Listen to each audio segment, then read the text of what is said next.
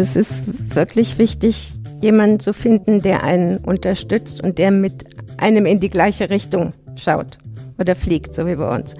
Ähm, da, das denke ich, dass wenn sich zwei, drei zusammentun und eine gute Idee haben und die verfolgen und öffentlich machen, das funktioniert. Hallo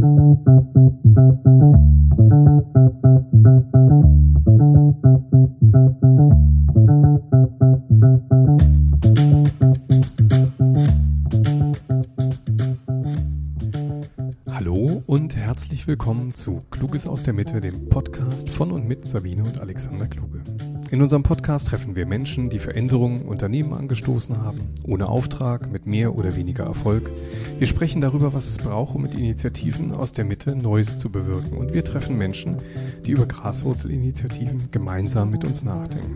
Wir interessieren uns für die Entstehung, die Entwicklung solcher Bewegungen. Wir schauen auf die Übergänge, die Zwischentöne, die Grautöne. Schön, dass ihr dabei seid. Wir sitzen heute in Frankfurt im Lufthansa Aviation Center und äh, werden empfangen von Andrea Pernkopf, seit 2018 die Geschäftsführerin der Help Alliance und mit uns ist, und das freut uns ganz besonders, Hildegard Humpert, immer noch aktives Mitglied der ersten Stunde der Help Alliance, von Anfang an dabei und seit 50 Jahren, wie wir gerade gelernt haben, bei der Lufthansa. Also herzlichen Dank für die Einladung, dass wir heute hier sein dürfen. Und äh, für unsere Hörer mal gleich die erste Frage an dich, Andrea. Was ist eigentlich die Help Alliance? Die Help Alliance ist die Hilfsorganisation der Lufthansa und ihrer Mitarbeitenden und sie wurde 1999 gegründet und ist dazu da oder hat die Mission, dass äh, jungen Menschen äh, ein selbstbestimmtes Leben durch Bildung und Ausbildung ermöglicht wird und dafür engagieren sich ganz, ganz viele Kolleginnen und Kollegen mit Herzblut für die gute Sache. Ihr habt uns gerade auf, äh, äh, als wir uns hier getroffen haben, eine original alte Zeitungsanzeige gezeigt. Ne? Also die war von 1999, oder? Genau. Ja, genau. 89. Nee, 99. 99. 99. Also wir haben sie natürlich fotografiert. genau. Und packen sie nachher natürlich auch in die Show Notes. Das hat ja quasi schon historische Qualitäten. ähm, und jemand, der, glaube ich, erzählen kann, wie das alles anfing, zumindest am nächsten dabei war, das äh, bist du, Hildegard. Stimmt. Wie bist du dahin geraten zu einer Initiative, die ja ganz offensichtlich, wie wir gelernt haben, auch aus der Mitarbeiterschaft äh, gewachsen ist, wo kein Vorstand mal beschlossen hat, wir machen Charity, sondern wo sich Menschen aus eurer Organisation überlegt haben, wir wollen was Gutes tun. Wie, wie bist du da reingeraten, Hildegard? Im November 89 arbeitete ich bei, im Stadtbüro der Lufthansa in Bonn und ähm, eines Tages wurde mir ein junger Mann ins Büro geschickt, ähm, der sein Ticket verloren hatte, dem auf, dem auf der Fahrt von Paris nach Deutschland alles abhandengekommen ist, Geld, Pass und eben auch das Ticket. Und ich wurde gebeten, ob ich versuchen kann, ihm ein Rückflugticket zu besorgen, damit er wieder nach Hause fliegen kann. Das war leider nicht möglich, weil das Hin- und Rückflugticket, was er bereits gekauft hatte, günstiger war als ein einfacher Flug hierher. So, dieser junge Mann konnte also nicht wieder zurück nach, äh, nach Benin, blieb dann in Deutschland, nicht legal, und ich habe versucht, ihm einen Job zu, zu verschaffen, äh, eine Unterkunft. Also es entwickelte sich nach und nach eine Freundschaft. Und ähm, im November nein, im Mai 1993 bin ich dann selbst zum ersten Mal nach Benin gereist, in diesen gottverlassenen Ort im Norden des Landes und äh, der heißt Jugu. Und ich habe dort drei Wochen in der Familie von diesem jungen Mann ge gewohnt und sah, äh, also es war praktisch eine Großfamilie. Ich, ich äh, eine, eine junge Frau von 18 Jahren versorgte also tagtäglich, weiß nicht, äh, 18, nee, 16 verschiedene, also 16 Leute, Kinder, alte Leute. Ähm, es war kein Geld da, aber irgendwie haben sie sich doch dann über, über Wasser halten können. Aber ich sah natürlich gleich, das natürlich in Anführungsstrichen, dass ich da helfen muss.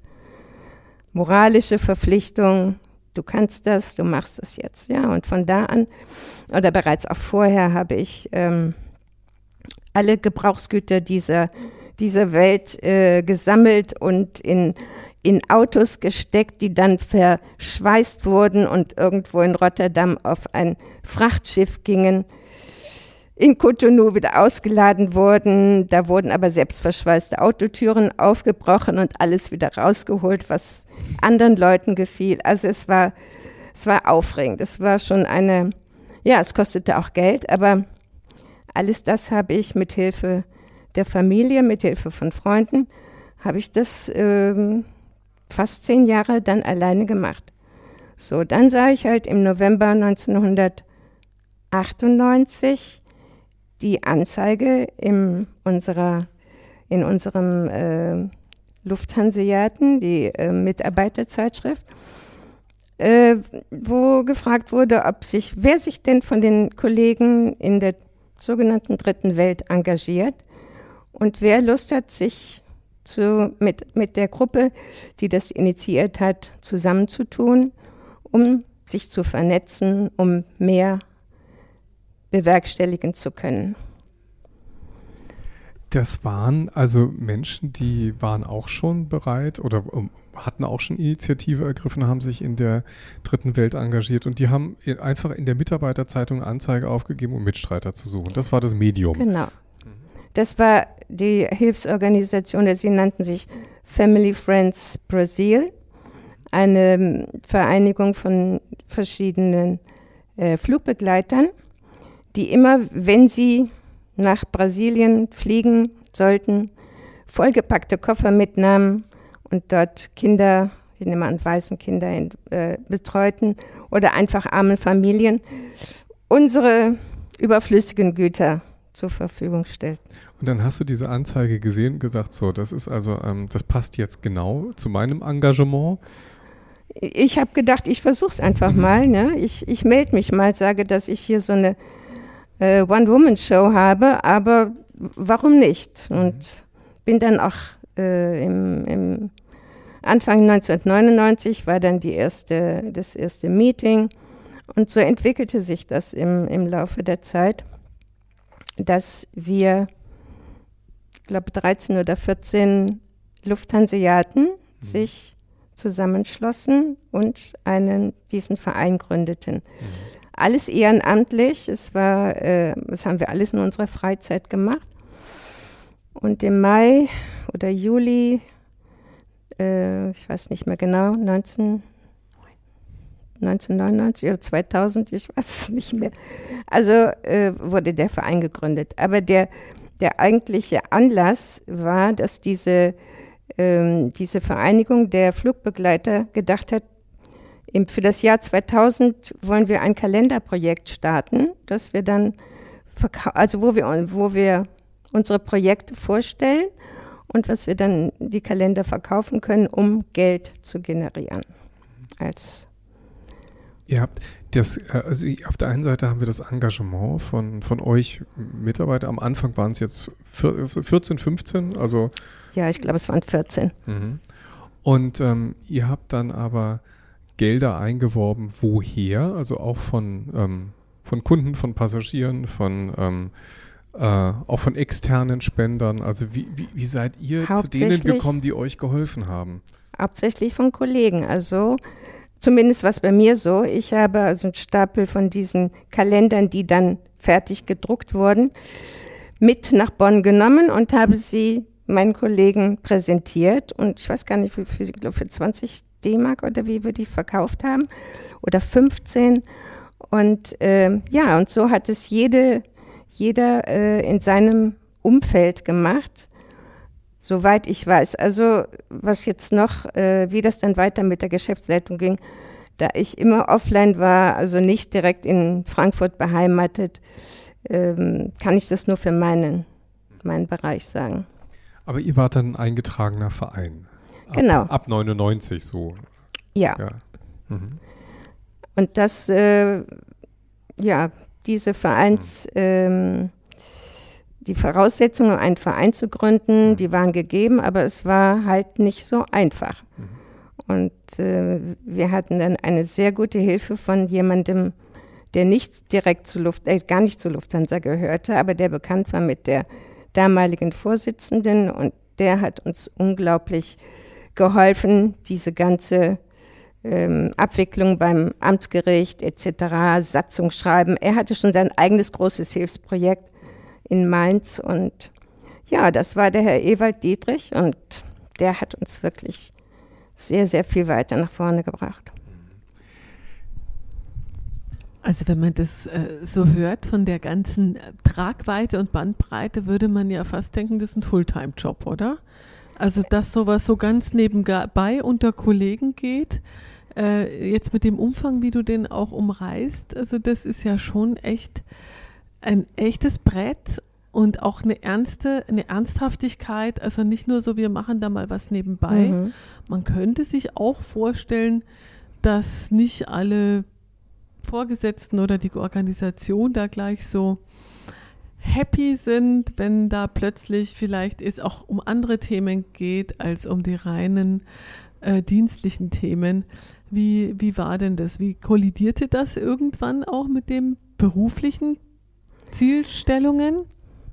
Ich hatte das Glück, dass ich äh, zu dem Zeitpunkt schon äh, eine Halbtagsstelle hatte und konnte mir das also immer so einteilen, dass ich bei den Meetings, die im Anfang, ich habe das in meinen Unterlagen nachgeschaut, fast jeden Monat hatten wir ein Meeting in Frankfurt und ich kam dann hierher. Die ersten Male bin ich sogar geflogen von Köln nach Frankfurt. Gibt es ja nicht mehr die Flüge. Und ähm, also für mich persönlich, ich konnte das ganz gut mit der, mit der Arbeitszeit äh, äh, koordinieren. Äh, in meinem oder in meinem Büro, in unserem Büro habe ich nur, nur positiven Zuspruch erhalten. Ja, das, äh, alle fanden das toll, dass ich nun plötzlich äh, zu dieser großen Vereinigung gehörte und in diesem Verein, ein, ich habe ja nur ein kleines Projekt in Benin, aber ich, äh, es war eine, eine sehr inspirierende begeisternde Atmosphäre immer, wenn, wenn die Meetings äh, hier in Frankfurt stattfanden. Es hat mich immer wieder neu motiviert.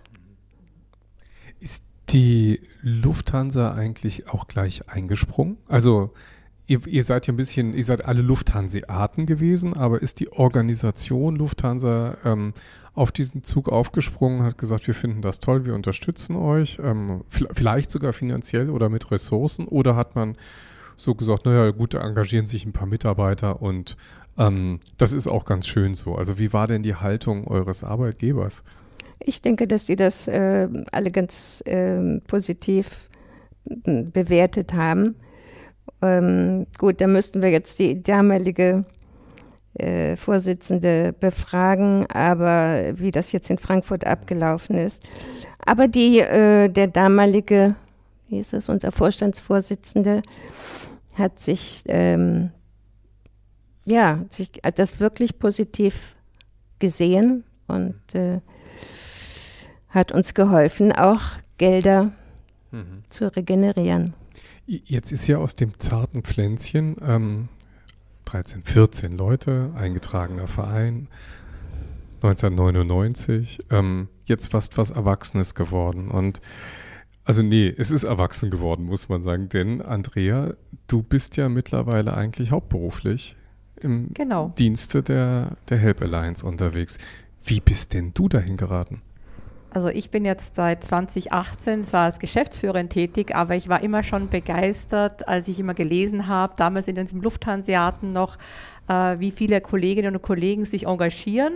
Und ich kann mich erinnern, das war so 2005, 2006, da war ich damals in der, als Referentin in der Konzernstrategie tätig. Und ich habe dann immer schon die Help Alliance äh, finanziell unterstützt. Aber dann bin ich irgendwann mal auf die damalige Vorsitzende zugegangen und habe gesagt, ich will eigentlich mehr machen, als nur zu spenden. Was kann ich denn tun? Und, und ich kann Strategie, könnte mich brauchen. Da sagt sie, super, das passt doch gut. Und so kam ich dann dazu, dass ich mich da ehrenamtlich auch engagiert hatte. Und das war damals, ich kann mich erinnern, das erste Projekt, das wir damals hatten, war zum Beispiel das Thema Miles and More dass praktisch dann auch die Meilenspende, Lufthansa hat ja das, das äh, Programm Miles and More und da wurde wirklich vor, und wir haben dieses Jahr auch 15-jähriges Jubiläum, vor 15 Jahren wurde die Meilenspende eingeführt. Das heißt, dass unsere Passagiere ihre Meilen auch zugunsten Helpline spenden konnten. Das heißt, in dem Moment ähm, gab es dann also auch eigentlich einen direkten Mittelzufluss. Genau, ja. bei den gab es schon vorher, das war allerdings vor meiner Zeit, das kannst du vielleicht nochmal sagen, Hildegard, weil Anfang 2000 war ja auch diese sogenannte Onboard Collection, dieses kleines Geld für große Hilfe eingeführt worden. Das heißt, dass ja Flugbegleiter an Bord von unseren Langstreckenflügen auch äh, unsere Fluggäste auch äh, informiert haben über die Help Alliance, über die Tätigkeit der Kolleginnen und Kollegen und bei der Gelegenheit auch äh, gebeten haben, vielleicht wenn sie Fremdwährungen dabei haben, die sie nicht mehr brauchen, einfach so ein Tütchen einzuwerfen und dann äh, für die gute Sache zu spenden. Und ich glaube, das war damals schon Anfang 2000er, wo schon die ersten finanziellen äh, Unterstützungen für die Help Alliance, für den Verein generiert wurden. Ja. Gibt es das noch? Gibt es immer noch, ja, klar. Ja. Ich, ich, bin so lange nicht mehr Langstrecke geflogen, aber allein sowas ist ja eigentlich ein, ein ganz, ganz großer Schritt für eine Organisation zu sagen, wir sind wirklich bereit. Ich meine, das ist ja auch ein, ähm, sagen wir, auch eine strategische Entscheidung von so einem Unternehmen zu sagen, wir stellen uns jetzt äh, da vorne hin und sagen wir, wir fordern euch, liebe Fluggäste, liebe Kunden auf, äh, was äh, Karitatives zu tun. Auf dem ersten Ohrenschein ist das immer sehr positiv. Ne? Aber ich kann mich erinnern, wir haben äh, ein Grand Hotel, äh, bei dem wir, bei dem es irgendwie geheißen hat, wenn du dich erinnerst, Alexander, standen an der Rezeption, dann war da so ein Schild von ihrer Übernachtung, wird automatisch 5 Euro äh, für irgendeinen Charity-Zweck irgendwie abgezweigt und wir waren da sehr irritiert darüber, nicht wegen der 5 Euro oder des Charity-Zwecks, sondern weil wir tatsächlich, ähm, da fühlst du dich ja fast ein bisschen angefasst, wenn du sagst, ich, wir machen sonst auch viel Charity, ihr müsst mir jetzt nicht sagen, was ich noch machen soll. Also das ist ja ein sehr, also ich finde das ein sehr mhm. heikles Pflaster und das finde ich ist echt eine, eine, eine starke und eine große Entscheidung zu sagen, wir erinnern unsere Kunden auch daran, dass es andere Menschen auf der Welt gibt, denen es anders geht als ich finde aber unsere Kolleginnen und Kollegen machen das sehr charmant und mhm. das ist nicht irgendwie so dieser Appellcharakter mhm. oder so, sondern die sind ja begeistert, die sagen ja, wir haben so tolle Projekte, wir mhm. machen so viel Gutes, mhm. dass sie einfach erst praktisch weitergeben und äh, ich glaube, das ist sehr, sehr zurückhaltend. Das ist keine, keine aufdringliche Bitte, sondern eher so, ich erzähle, was ja. wir, was meine Firma mit unserer Unterstützung, was wir alles machen, Schönes. Ja, ja. Und vielleicht wollen sie ja Teil zu sein, mitmachen, so im Sinne von mitmachen. Ja, ja, ja klar. Also ich, ich wollte es auch nicht mhm. kritisieren, sondern eigentlich nur, also das ist jetzt für mich schon sehr beeindruckend. Das ist wirklich eine strategische Entscheidung für ein Unternehmen zu sagen, wir springen da in die Bresche und wollen für sowas auch stehen. Also mhm. wir wollen auch so wahrgenommen werden als ein Unternehmen. Da habt ihr ja schon auch ganz deutlich das Image mitgeprägt der Organisation, oder? Wie würdet ihr das einschätzen? Ja, das, das stimmt so. Ich sehe jetzt hier gerade in meinen Unterlagen einen Aufruf von dem damaligen Flugbetriebsleiter und Chefpilot. Ähm, ich glaube, es war in unserer, unserem Bordbuch oder nee, liebe Kolleginnen und Kollegen schreibt. Also da war es doch nicht im Bordbuch. Aber jedenfalls hat er die, äh, die gesamten Lufthansa, also alle Lufthansa-Hatten darauf aufmerksam gemacht, dass äh, doch jeder seine Restmünzen aus allen Herren Länder, die die meisten ja irgendwo in der Schublade hatten, doch äh, spenden könnten. Und wir hatten dann nicht nur dieses Onboard Collection, sondern auch Spendensäulen an den Flughäfen vor den ähm, Lounges für die. Stimmt, kann ich mich auch dran erinnern. Ja. Ja. Ja, mhm. Und äh, ich habe zum Beispiel dann äh, die Flughäfen Köln und Düsseldorf betreut und bin da dann hingefahren und habe die Spendensäulen geleert und das schwere Geld mit Sackkarre irgendwann nach Frankfurt gebracht, weil hier wurde es dann wiederum äh, gesammelt und nach England transportiert, weil das die einzige Bank war, die diese Münzen zählte und umrechnete und das Geld dann nach äh, Deutschland überwies. In riesigen Umzugskartons stelle ich mir das gerade vor. Ja. Aber immerhin die Transportkosten waren dank Lufthansa wahrscheinlich überschaubar. Genau. Ja, also klingt, das klingt eigentlich, also wenn man jetzt so ein bisschen zurückblickt, ist das ja fast schon wie, ja, das sind ja Geschichten, die klingen sehr nach Vergangenheit. Ne? Das ist aber eigentlich ja das Tolle daran, dass ähm, wir eigentlich auf so eine lange Tradition da zurückschauen. Denn heute ähm, und das ist vielleicht auch mal ein Aspekt wert, drüber nachzudenken. Viele Organisationen ja heute gar nicht mehr ohne das Thema Wohltätigkeit, Charity auskommen, ähm, häufig sich dafür den äh, Vorwurf einfangen, dass sie eigentlich nur Greenwashing betreiben, weil sie eben irgendwie eine, eine Initiative mal eben auf, ihr, äh, auf ihre Unternehmenswebsite hieven, aber ansonsten eigentlich ähm, also nicht, nicht wirklich eine innerliche Verbundenheit da haben. Bei euch kommt die Verbundenheit ja wirklich aus der Organisation selbst. Ne? Also weil sie eigentlich von Mitarbeitern gegründet wurde. Und jetzt würde mich mal interessieren, also wenn wir mal so anfangen, nochmal, also der, der, der Rückblick, diese Handvoll Mitarbeiter, die diese Anzeige geschaltet haben, auf die du, Hildegard, aufmerksam geworden bist. Wo ist denn das heute hingegangen? Wie viele Mitarbeiter haben wir denn heute, die sich da engagieren? Wie groß ist denn dieses Netzwerk geworden von Menschen? Also zahlenmäßig ist es schwierig zu fassen. Also wir haben ja mittlerweile über 100.000 Mitarbeiter. Wir haben ganz viele Möglichkeiten, die Alliance zu unterstützen. Auf der einen Seite durch Spenden. Es gibt die Möglichkeit, Payroll Giving zu machen, also automatische Gehalts bei, bei der Gehaltsabrechnung den Abzug. Wir haben ganz viele Spender, Einmalspender, Dauerspender. Wir haben ganz viele Kolleginnen und Kollegen, die sich auch für so Fundraising-Aktionen, die irgendwas machen oder zu ihrem Geburtstag oder diese Kalenderaktionen, das gibt es ja immer noch. Und dann gibt es natürlich ganz viele, die sich in den Projekten engagieren, natürlich die ganz vielen ehrenamtlichen Projektleiter, aber auch ganz, ganz viele Kolleginnen und Kollegen, die einfach mitmachen. Und gerade jetzt, wir haben ja nicht nur mitmachen in den Projekten, sondern auch lokale Communities, die immer mehr entstehen. Das heißt, ich habe dann wirklich 300 Leute in Hamburg, die sich für die gute Sache engagieren. Äh, wir haben in Frankfurt, in München, wir haben in Zürich. Das entsteht gerade so überall und die, die Rolle der Help Alliance ist jetzt wirklich so die einzelnen Gemeinschaften von Kolleginnen und Kollegen, die Gutes tun, zu vernetzen, mhm. um da wirklich so von einer Initiative zu einer Bewegung zu werden, mhm. von allen Kolleginnen und Kollegen auf der ganzen Welt. Und das ist auch nicht nur auf Lufthansa beschränkt sondern wirklich, wir haben ja ganz viele andere, wir haben ja ganz viele andere Airlines noch bei uns im Konzern, wir haben noch mhm. andere Geschäftsfelder, wie eine, wie eine, wie eine Swiss, wie eine Austrian, wie eine Eurowings, wir haben jetzt eine Eurowings Discover, die geht auch an den Start jetzt mit, mit Help Alliance, wir haben eine Technik, eine Cargo, also das ist eigentlich wirklich eine unternehmensübergreifende Bewegung geworden von Kolleginnen und Kollegen, die einfach Gutes tun wollen. Und wir bieten so eine Heimat dafür und eine Plattform.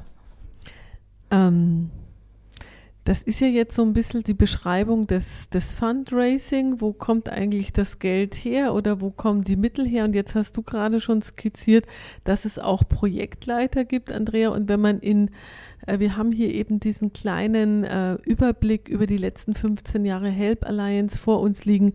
Wenn man da reinblättert, dann ist auch wirklich von physischen Projekten äh, wird erzählt. Und ich glaube, solche äh, Charity-Organisationen, hört man zumindest immer, haben ein großes Problem, nämlich das Fundraising ist immer vergleichsweise einfach, aber das Einsetzen der Mittel auch so, dass man das Gefühl hat, man hat dort an dem Ort was bewegt, so wie du das vorhin beschrieben hast, Hilgard, mit der großen Familie, ähm, deren Lebensbedingungen du eigentlich persönlich verbessert hast durch deine Arbeit.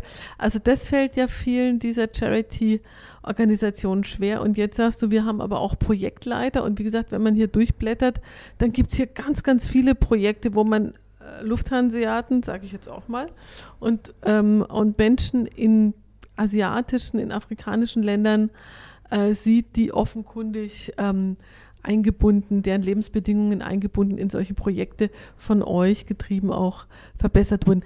Heißt das, ihr organisiert dann auch die Hilfe vor Ort und nicht nur das Geld?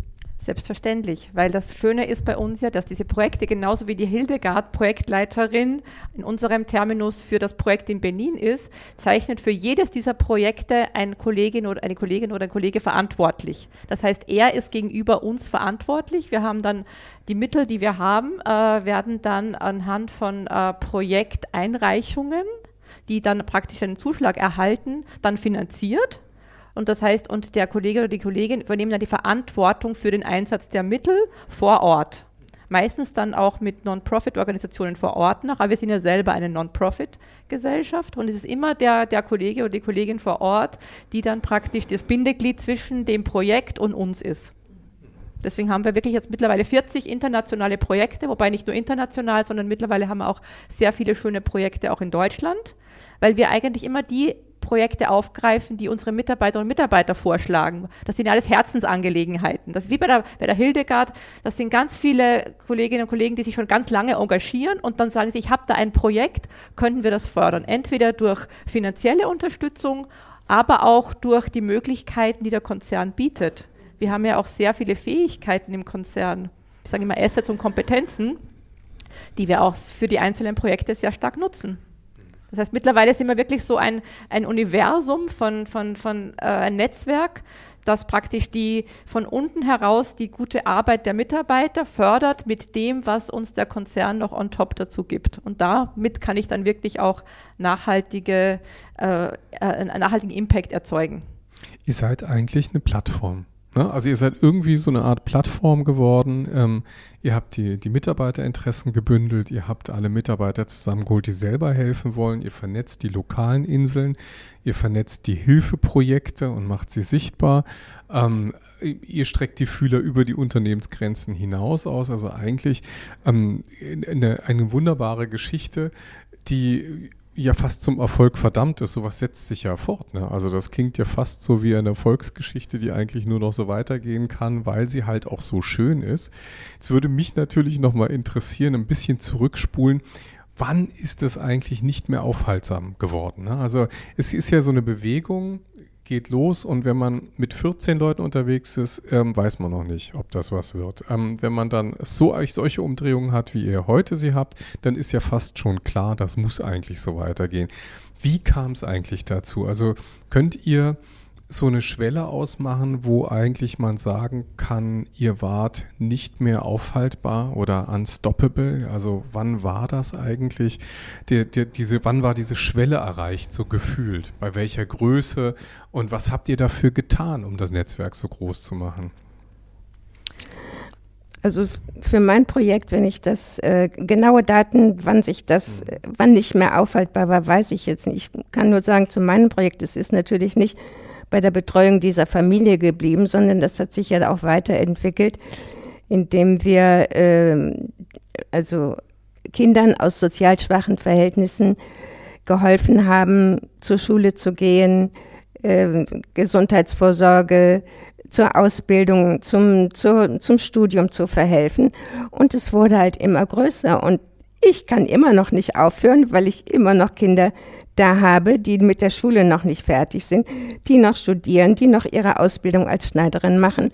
Das heißt, für mich ist es unstoppable, aber ich habe jetzt ein Limit gesetzt nach 25 Jahren, dass es, äh, dass es dann doch irgendwann zu Ende geführt wird. Mhm. Aber da, das ist dann für dich ein zufriedenes, das Amt dann ruhen lassen, oder?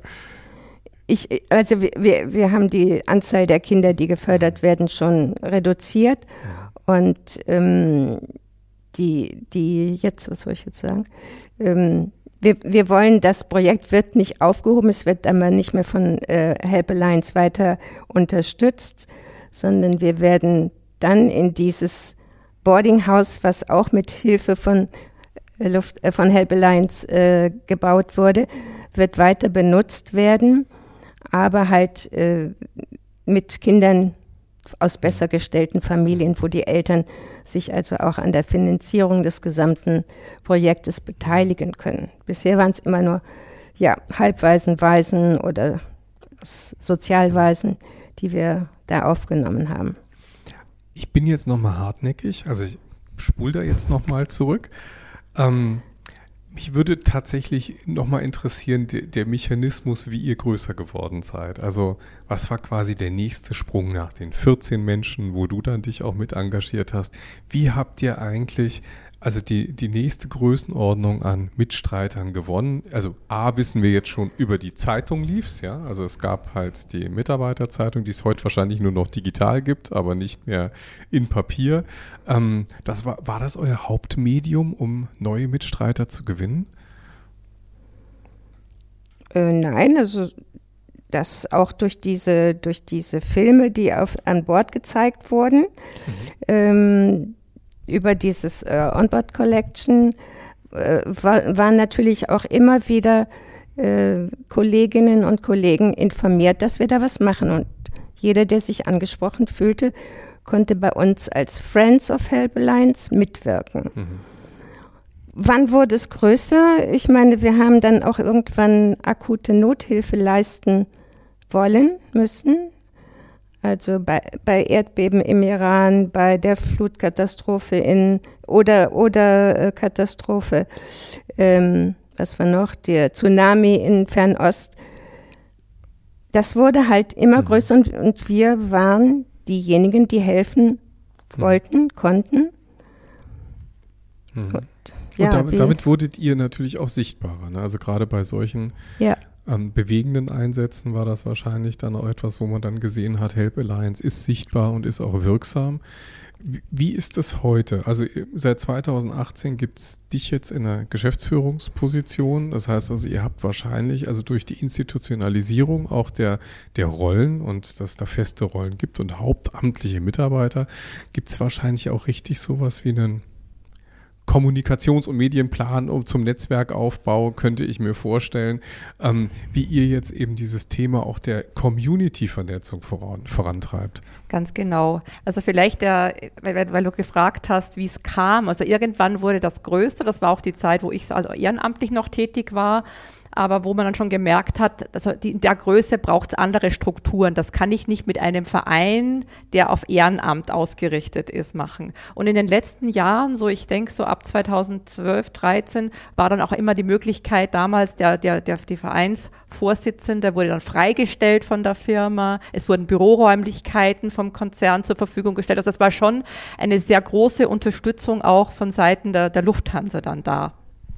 Vielleicht nochmal ganz konkret, an wen wendet man sich denn da im Haus? Geht man da in die HR-Abteilung oder wer, wer fängt so einen Ball auf? Wem wirft man den denn zu? Also ich habe aus den Erzählungen gehört, dass damals direkt der Vorstandsvorsitzende sehr engagiert war. Das war damals der, der Herr Weber, der damals wirklich auch angesprochen ja. worden ist, um zu unterstützen. Und da war eigentlich, hat man immer offene Türen vorgefunden.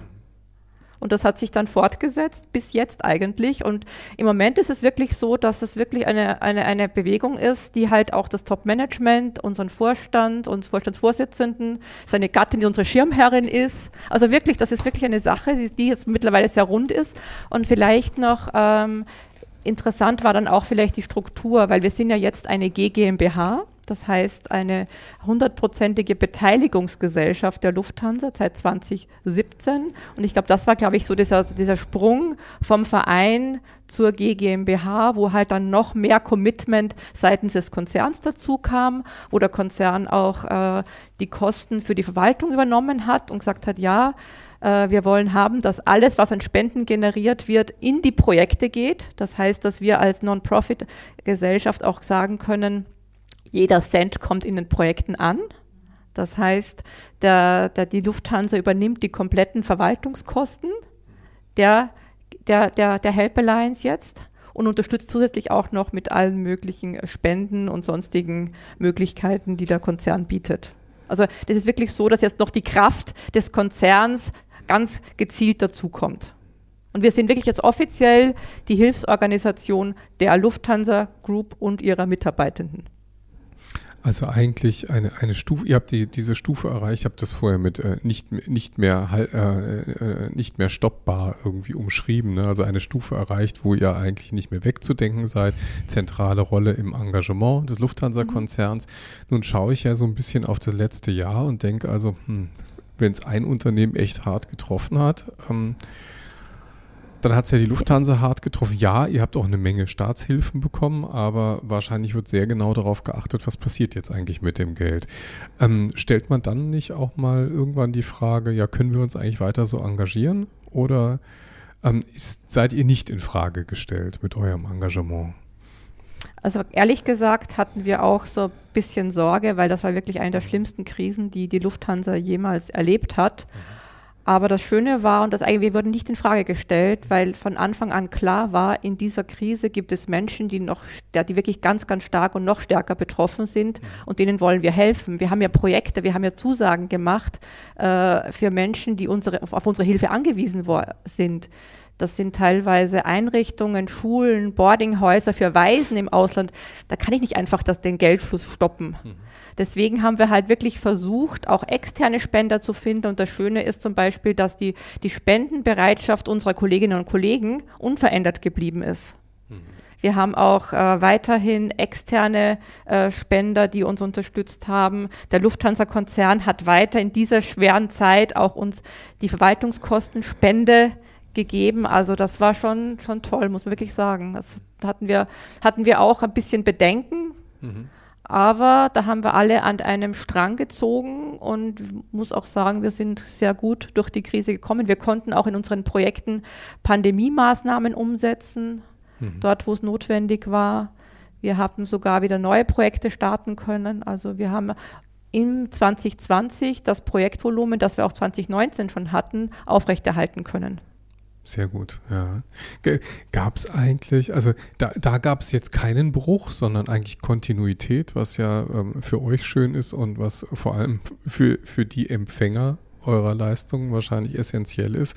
Gab es für euch eigentlich an irgendeiner Stelle auch mal Wachstumsschmerzen? Also ein, ein, für, für diejenigen, die vielleicht vorher noch in einer kleinen, charmanten Mitarbeiter helfen äh, Menschen, die bedürftig sind, Welt gelebt haben und plötzlich wird das Ganze groß und professionalisiert. Äh, da machen wir die Erfahrung, wenn wir so mit Initiatoren von Graswurzelinitiative reden, dass das manchmal auch ein bisschen zu einem Wachstumsschmerz bei den Beteiligten führt. Wie war das, Hildegard? Also das war schon äh, recht fordernd am Anfang. Ähm, ich weiß immer noch, dass Hilferufe aus Frankfurt kamen, wir brauchen mehr Manpower, brauchen mehr Engagement, ihr müsst das und dieses und jenes noch an, ähm, an wie heißt es, an äh, Anträgen stellen und Abrechnungen. Das muss alles schneller gehen und besser werden und ihr müsst euer Projekt anders präsentieren. Okay, die, einige der Projekte ähm, oder Projektleiter haben das nicht alleine gemacht. Die hatten einen Verein im Hintergrund, wo sie die Aufgaben verteilen konnten. Für mich persönlich fand ich das manchmal schon recht äh, fordernd. also so zwei, dreimal im Jahr Antragstellung, Abrechnung und so weiter. Das, äh, und es wurde jetzt auch im Laufe der Zeit nicht weniger, weil jetzt mit der GGMBH sind die Anforderungen noch mal mehr gewachsen. An, ähm aber ich denke, wir haben es ganz gut hingekriegt, ja. dadurch, dass wir wirklich versucht haben, ganz behutsam das Alte, das Gute, dieses Herzblut-Engagement, so wie Hildegard und die ganz vielen anderen, das wirklich aufrecht zu erhalten und das wirklich zu verknüpfen mit den Stärken dieses Konzerns.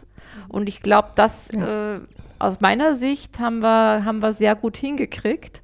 Und was auch, glaube ich, geholfen hat, als dann diese GmbH gegründet worden ist, sind auch damals die Vor zwei Vorstände aus dem Verein in den Beirat äh, eingezogen der GmbH genau mit dem Ziel zu gucken, dass das ein schöner Übergang wird und dass wirklich das, was damals in so langer Zeit aufgebaut worden ist, aus der Mitte der, der Kolleginnen und Kollegen, dass das auch alles be bewahrt und erhalten wird. Ja, ich glaube, die Ansprüche gerade an so eine Non-Profit-Organisation, was Dokumentation angeht, was die treuhänderische ähm, Vergabe von Mitteln angeht, ich glaube, dass da der Anspruch sehr, sehr hoch ist. Und das ist halt diametral entgegengesetzt zu dieser tatkräftigen, ich helfe jetzt mhm. wirklich mit meinen eigenen Händen und mit Herz und mit Verstand. Ich glaube, dass das ähm, schon eine ganz, ganz große Hürde ist, das auch zu überbrücken. Dafür gibt es dann vermutlich auch den Verein als Institution, jetzt GGMBH. Aber Andrea, vielleicht dann nochmal der Blick zu dir rüber. Ähm, du hast vorher in der Strategie des Konzerns gearbeitet. Ich vermute mal vom Ausbildungshintergrund her, womöglich betriebswirtschaftliche äh, Wurzeln und hast dich äh, ehrenamtlich engagiert und der Sprung von ich baue hier Konzernstrategie mit, also unter anderem natürlich auch Fragestellungen wie äh, Ergebnisrechnung, Profitabilität unserer Geschäfte etc. hinzu, ich möchte eigentlich nur noch für diese Seite in diesem Unternehmen stehen. Der ist ja schon also ein ganz, ganz großer Schritt. Ja? Also wie, wie kam das bei dir, äh, dass du also bereit warst, sozusagen, vielleicht auch aus so einer exponierten, unternehmerisch-gestalterischen Rolle, aber rüberzugehen eigentlich in dieses reine Charity-Projekt? Ich fand das eine wunderbare Gelegenheit. Ich habe mich sehr gefreut, diese Chance zu haben, weil ich immer schon so begeistert war, was da entstanden ist über die Jahre hinweg. Und als dann noch so auch zum Zeitpunkt dann, wo letztendlich auch das Thema Corporate Responsibility auch immer stärker wurde und die und das Commitment auch ähm, des Vorstands, der Geschäftsführung, des Top-Managements war, ja, das ist die zentrale Säule. Und da kann man noch viel mehr machen, noch viel mehr bewirken, noch professioneller machen, aber das Gute bewahren. Aber dadurch, dass man jetzt die Kraft des Konzerns hat, noch viel mehr bewirken kann, das fand ich halt eine, eine so spannende Herausforderung. Das ist ja trotzdem, ist ja auch immer noch betriebswirtschaftlich. Auch die Leitung einer Non-Profit-Organisation muss ja auch betriebswirtschaftlichen Grundsätzen genügen. So gesehen, das ist so best of all worlds, würde ich sagen. Ich habe jetzt gerade mich auch gefragt, also ihr habt die, ihr, ihr seid ja an, angetreten ganz am Anfang, natürlich damit die Welt ein Stück besser machen zu wollen. Ne? Also genau. das war irgendwie der Anspruch und der ist ja, ja dann auch heute noch. Ähm, also bezogen auf die Projekte, die ihr in aller Welt fördert. Ähm, aber wie würde ich euch jetzt mal fragen, habt ihr denn die Lufthansa besser gemacht? Also was ist denn, was wäre denn die Lufthansa ohne die Help Alliance? Oder positiv gefragt, ähm, wie habt ihr die Lufthansa verändert? was ich immer wieder so begeisternd finde, wenn ich äh, mit diesen Kolleginnen und Kollegen, die sich engagieren, wir nennen es ein bisschen diese, unsere Social Butterflies in der Firma, wenn man wirklich diese, diese Kolleginnen und Kollegen, und wir haben auch Meetings, im Moment halt sehr viel digital, aber wenn man merkt, was da für eine Kraft da ist, und das ist wirklich hierarchieübergreifend, das ist unternehmensübergreifend, das ist standortübergreifend. Da entsteht etwas, ja. Das sind Menschen, die einfach was zurückgeben wollen der Gesellschaft. Wir sehen jetzt auch immer mehr Initiativen, die sich für Umweltthemen engagieren. Und wir sind so praktisch, wir, ich, ich sage es mal so ein bisschen Scharnier, die alle diese Kolleginnen und Kollegen eine Möglichkeit geben, sich einzubringen und sich als Teil eines, eines Ganzen zu fühlen, die einfach was bewegen. Wir haben zum Beispiel jetzt einen Clean-Up Day gehabt vor einem Monat, wo wirklich an verschiedenen Standorten einfach Kolleginnen Müll gesammelt haben, ja. Mhm. Wir haben jetzt wieder einen World Earth Day geplant. Wir haben, es, es, kommen immer wieder so schöne Initiativen von Kollegen zu Kollegen, die kann man sich, die kann man gar nicht erfinden, so kreativ sind die Kollegen und sagen, ich will mitmachen. Wir haben heute Morgen um 7 Uhr in der, bei uns in der, in, im Crew-Bereich eine Initiative gestartet die heißt My Smile Behind the Mask, weil im Moment müssen ja alle Kolleginnen und Kollegen im Kundenkontakt Masken tragen. Und da kamen jetzt zwei Kolleginnen auf die Idee, Mensch, wie wäre es, wenn wir so einen Button hätten, wo man das Gesicht der Menschen einfach an das, an das Revers heftet der mhm. Uniform und diesen Button dann gegen Spende an Help Alliance abgibt. Mhm. Und seit heute Morgen gibt es diesen, diesen Button. Das haben zwei Kolleginnen sich ausgedacht, haben das Kabinenmanagement überzeugt und mittlerweile überlegen wir sogar schon, ob andere Airlines, also an, im, im, Verbund, beziehungsweise auch Stationskolleginnen und Kollegen oder auch sogar hier bei uns in den Bürogebäuden, man sieht ja keinen mehr mit der Maske. Und solche Ideen kommen die ganze Zeit. Habt ihr denen mehr Mut gemacht? Ist das das gute Beispiel? Ja, wir sagen einfach, jedes, jede Idee mhm. ist gut verfolgt zu werden. Mhm. Wir versuchen es, wenn es für die gute Sache ist. Und ich habe schon das Gefühl, dass das durch auch das Miteinander ein anderes ist. Und ehrlich gesagt, gerade jetzt in der Pandemie, wir haben ja auch sehr viel Kurzarbeit bei Lufthansa. Das war auch für viele Kolleginnen und Kollegen eine Möglichkeit, sich zu engagieren, Struktur in den Tagesablauf wieder zu bekommen, auch digital zu agieren. Also ich glaube, da werden auch Fähigkeiten entstehen da auch. Oder wir haben auch äh, Möglichkeiten geboten, noch äh, Einsätze zu machen in Help Alliance Projekten. Unsere Trainee-Programme zum Beispiel, die machen vor Ort Einsätze. Das macht was mit den Menschen. Mhm. Das nehmen, nehmen die garantiert mit in ihren Alltag, in ihren Berufsalltag. Also so gesehen würde ich schon sagen, dass wir so eine gewissen, eine Kulturänderung im Kleinen auch geschafft haben. Mhm. Ich glaube, einige dieser Ideen sind vielleicht gar nicht so, also sind alle beeindruckend, aber überraschend, wenn man sich anschaut, wie leicht wir heute ja über Abteilungsgrenzen, über Organisationsgrenzen hinweg ja auch kommunizieren können. Wir hatten es vorhin mal, da gab es halt früher den Lufthanseaten, ein Papierheft, wo man dann schon die kleine Anzeige finden musste. Und heute würdest du halt einen Aufruf im Netz, im internen Netz starten und sagen, wir hatten Lust mitzumachen. Ähm, das heißt, unsere Sehgewohnheit ist, glaube ich, heute deutlich noch mehr in Richtung Diversität ist erwünscht, äh, soziales Engagement ist erwünscht. Das prägt uns dann auch als Unternehmen im Image nach innen und nach außen. Das hält uns auch zusammen und verbindet uns. Aber nochmal zurück. 1971, Hildegard. Würdest du sagen, unter dem Gesichtspunkt, also ich vermute mal, du warst eine Exotin, korrigier mich, äh, wenn ich da ganz äh, falsch stehe, äh, 71, ein, äh, 89, äh, auch eine Exotin, die vielleicht vorher schon mal an der einen oder anderen Stelle gesehen hat, hier wird eine Hand gebraucht, da bin ich dabei. Aber auch zu der Zeit, ich meine, das ist jetzt wirklich über 30 Jahre zurück, ähm, waren diese Freiräume in diesem Unternehmen immer schon da? Oder würdest du sagen, diese Räume, um sowas zu gestalten, um sich dann aber auch einzubringen mit Haut und Haar und eben nicht nur mit der Leistung am Schalter. Ähm, waren diese Räume immer schon da? Ist dieses Unternehmen eins, wo es diese Räume gab oder würdest du sagen, die sind entstanden über die Jahrzehnte? Ich glaube, die waren doch schon da, wenn auch vielleicht nicht so offenkundig, aber ähm, ich persönlich hatte nie irgendwelche Schwierigkeiten von keiner Seite erfahren so dass, äh, wie ich schon sagte, die, ähm, das sehr wohlwollend angesehen war. Also ich denke, dass es der Firma, äh, dass die Freiräume da waren, dass wir uns da entfalten konnten, dass ich da auch Unterstützung hatte. Denn ähm, also früher war nicht alles besser, aber schlechter auch nicht. Schlechter auf keinen Fall. aber ist, ist die Lufthansa aus deiner Sicht und ich meine 50 Jahre respektable Zeit hier bei der Lufthansa. Ich bin nun auch schon länger in, in, im Ruhestand, also ich bin ja nicht mehr ja, aktiv ja. im Büro. Aber, aber trotzdem immer noch verbunden, sonst ja. wärst du nicht hier. Ähm, hat sich die Lufthansa da auch verändert in dieser Hinsicht? Also wenn wir jetzt hören, dass aus allen Ecken Initiativen kommen und, und sowas auch tatsächlich dann bei euch aufläuft, jetzt in der aktuellen Situation auch das Engagement in der Pandemiekrise und, und die vielen kleinen Projekte, die da aufschlagen. Also heißt das eigentlich, ihr habt am Anfang den Grundstein dafür gelegt, dass man heute engagierter ist als Lufthanseat? Könnte das sein? Ich denke schon.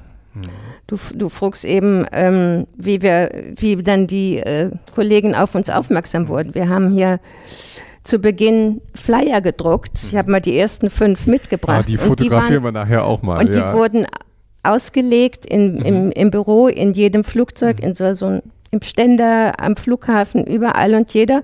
Und hinten drauf standen alle Kontaktdaten. Mhm.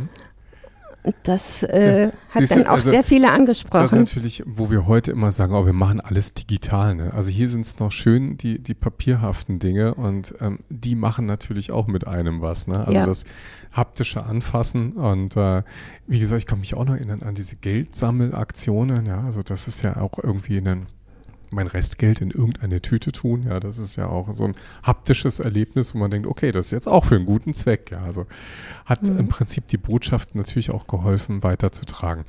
Zum Botschaft weitertragen ist natürlich unsere Frage auch immer, ähm, eine, die wir mit all unseren Gesprächspartnern gerne diskutieren, weil viele Menschen, die in Organisationen ja selber was bewegen wollen, stehen auch vor der Frage, ja, wie mache ich es denn nun eigentlich? Wie fange ich denn an?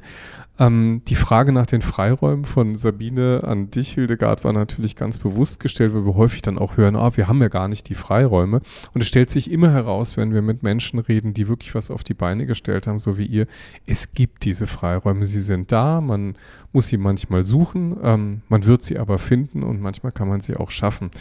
Und was mich auch interessieren würde, und das wäre jetzt noch mal eine Frage an dich, Andrea, weil du das ja mittlerweile professionell machst, ähm, wie baut man denn jetzt so ein Netzwerk aus? Also was würdest du denn jemandem mitgeben, der dich heute fragen würde, wie kriege ich es denn hin, dass ich mich über Unternehmensstandorte hinweg mit lokalen Communities in Hamburg oder in Buenos Aires vernetze? Was ist denn dein Patentrezept? Also ich glaube, wichtig ist einfach, gleichgesinnte Mitstreiter zu finden. Dass man einfach so Menschen findet, die genau diese Leidenschaft teilen und die muss man erstmal irgendwie rauskitzeln. Und es ist gerade im digitalen Zeitalter auch einfacher. Wir haben zum Beispiel letztes Jahr eine, äh, bei Lufthansa ein Netzwerk Yammer gegründet. Das ist so wie ein, ich würde sagen, das ist so wie Facebook für Firmen, kennt ihr vielleicht. Ja. Und darüber haben wir wirklich Aufrufe gestartet mhm. und gesagt, hey, stronger together mhm. und wer will mitmachen, wer macht heute schon was und wir würden es gerne wissen. Und da haben sich Leute gemeldet, dann haben wir angefangen, so alle ein, zwei Wochen mal so Community Calls aufzusetzen, sagen, okay, meldet euch einfach und äh, wir würden gerne wissen, was macht ihr? Da hat sich dann eine Community in Sofia gemeldet, in, in Gdansk. Wir haben jetzt eine Community in Budapest. Wir wussten von deren Existenz mhm. überhaupt nichts. Mhm. Und dann haben wir praktisch durch diese Plattform wurde das alles sichtbar mhm. und jetzt tauschen wir uns aus und so Sachen wie dieser World Earth Day, der jetzt kommt, dann hat die eine, die eine äh, Community gesagt, wir machen eine Aktion und die andere sagt, hey, da mache ich auch mit. Mhm. Mhm. Und so wird das immer größer und größer. Mhm. Wahnsinn, ne? was, da an Transparenz eigentlich auch mittlerweile dazu kommt. Lernen wir ja auch von vielen unserer Gesprächspartnern, dass diese Dynamik durch das Sichtbarwerden von Initiativen, gerade auf solchen Plattformen wie Yammer und Co., natürlich ähm, wahnsinnig zunimmt ja, und damit auch die Wirksamkeit kann, wenn man es schlau einsetzt. Seid ihr auch extern sichtbar eigentlich? Also wenn ich jetzt auf der externen Plattform LinkedIn oder Twitter oder so schauen würde, dann würde ich euch da auch sehen. Wir haben einen Instagram-Account, wir mhm. haben eine Website, mhm. äh, wir haben einen Facebook-Account als Helpline selber. Mhm. Aber es ist auch so, dass die Lufthansa-Kommunikationskanäle natürlich auch informiert sind über unsere Aktivitäten und dann auch das ein oder andere Thema auch gerne aufgreifen oder auch, äh, sage ich mal, im, im, im Newsletter der, des Marketings an, an unsere Vielflieger oder an unsere Kunden. Da sind sehr wohl dann auch immer wieder Inhalte auch von der Helperlines dann äh, mit dabei. Mhm. Super. Zum Abschluss schaue ich jetzt nochmal rüber zu Hildegard und würde eigentlich nochmal dich fragen. Also was würdest du denn jungen Menschen heute, die sich engagieren wollen, mitgeben? Was wäre denn dein Tipp so rückblickend auf ein wirklich, also offensichtlicher, erfülltes Leben voll Engagement, was immer noch anhält? Ja, so wie Andreas schon sagt, es ist wirklich wichtig, jemanden zu finden, der einen unterstützt und der mit einem in die gleiche Richtung schaut oder fliegt, so wie bei uns. Ähm, da, das denke ich, dass wenn sich zwei, drei zusammentun und eine gute Idee haben und die verfolgen und öffentlich machen, das funktioniert. Ja. Ich habe es nun allein geschafft. Es war ähm, vielleicht hätte, äh, hätte das Ganze größer werden können, wenn ich auch äh, mehr Leute gehabt hätte, die, ähm, die mich da und personell unterstützen. Gut, aber Benin ist jetzt auch nicht das Land, wo jeder hinfliegt und Französisch muss man auch können und so weiter. Also da gibt es schon ein paar Hindernisse. Ich hätte gerne einen Nachfolger gefunden, aber dem ist nicht so. Das ist schwierig. Also jemanden Gleichgesinntes finden, die das Herzblut haben, ja, die innere äh, die Motivation zu helfen ist für mich, denke ich, das Wichtigste. Ich glaube, Herzblut ist das, was wir jetzt hier auch gespürt haben. Also wir, wir sind natürlich bewegt von der Idee. Wir finden es das toll, dass wir das Gespräch mit euch führen konnten. Ganz herzlichen Dank, dass ihr so offen berichtet habt über den Werdegang und die ganze Geschichte. Ähm, mir bleibt eigentlich jetzt auch nur noch zu sagen, ähm, nach dem Dankeschön mich zu verabschieden. Ich schaue nochmal rüber zu dir, Sabine. Ähm, wie geht's dir mit der Geschichte? Ja, ich bin natürlich auch tief beeindruckt und bewegt, was alles in Unternehmen im Kontext von einer augenscheinlich betriebswirtschaftlich getriebenen Organisation möglich ist, wenn Menschen eben als ganze Person erwünscht sind, ja, und eben nicht nur als äh, Leistungsfaktor. Und ich glaube, darauf kommt es ja letzten Endes auch an, denn man kann sich ja überall engagieren, aber dass man sagt, ich trage dieses Engagement eigentlich in mein Unternehmen rein, das ist ein großer Vertrauensbeweis in die Organisation, aber es ist auch ein großer Zutrauensbeweis einer Organisation zu sagen, unsere Leute sind toll, wir wollen sie mit Haut und Haaren haben und eben nicht nur äh, mit, den, äh, mit den Kalorien, die sie hier im Unternehmen verbrennen, sondern mit ihren Träumen, mit ihren Visionen von einer besseren Welt. Auch das gehört hierher und das finde ich gerade gerade, das ist ganz, ganz toll rübergekommen. Euch kann man kennenlernen, wie, das schreiben wir nachher in die Show Notes. Wir werden also alle Informationen verlinken. Man kann euch auch unterstützen, oder? Sehr, sehr gerne. genau, wir das, freuen das uns jetzt, über jede... Das ist jetzt der Werbeblock für euch. Ja. Also nee, sehr, sehr gerne. Wir würden sehr, wir uns freuen, wenn ganz viele uns auf unserer Mission, unserem Weg unterstützen, mhm. durch, durch Spenden natürlich, äh, wenn sie mal im Flugzeug sind, vielleicht und noch Fremdwährungen dabei haben, ins Tütchen was einwerfen, vielleicht an einer Spendensäule von der Help Alliance vorbeikommen. Äh, wir haben auch einen wunderbaren Geschenkeshop äh, auf unserer Website, wenn Sie Gutes tun wollen. Und ja, der Fantasie sind keine Grenzen gesetzt. Wir freuen uns. Alles klar. Ich finde, diese Gelegenheit muss man auch nutzen und das ist für einen guten Zweck. Ähm, wir freuen uns, wenn ihr, liebe Hörer, diesen Podcast teilt. Ähm, wenn er euch gefallen hat, äh, ihn gerne auch kommentiert oder bewertet. Auf jeden Fall. Ähm, werden wir uns auch wieder hören, wenn es dann wieder heißt. Kluges aus der Mitte. Danke fürs Zuhören und danke, dass wir hier sein durften. Dankeschön, danke.